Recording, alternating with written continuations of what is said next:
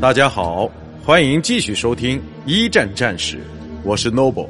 今天我和大家分享的是堑壕战之海战白热化。一九一五年的多格滩战役是英国和德国舰队之间发生的最主要的交锋。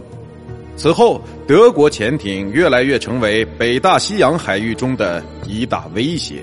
并经常击沉中立国的船只，这被证明是一个危险的战略。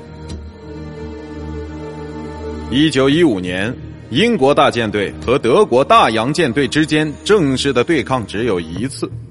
一月二十四日，英军情报人员发现德国海军中将弗兰兹·冯·希佩尔率领战列巡洋舰舰队意图袭击英国海岸。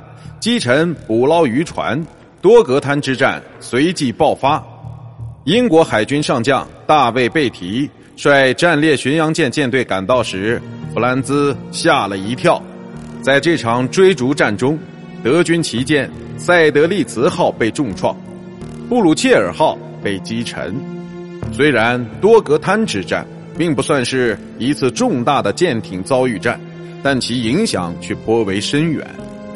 德国大洋舰队此时的规模变得比英国大舰队小了，而该战中主舰受损也动摇了德国海军的架构。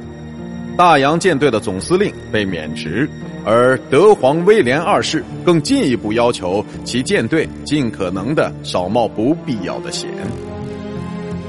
既然大洋舰队不能冒险，那么德国皇家海军想要反击英国，就只能另觅他途。其中心思路就是加强对英国商船的进攻。由于潜艇的稳定性有待检验，所以德国海军不能完全依赖这一种进攻手段，而水面舰艇的耐受性又实在太差。此时，辅助性商业袭击舰和武装商船就成了更可靠的选择。但这些舰艇的优势。不久后，就因为英军的袭击或被俘虏而受到了极大的限制。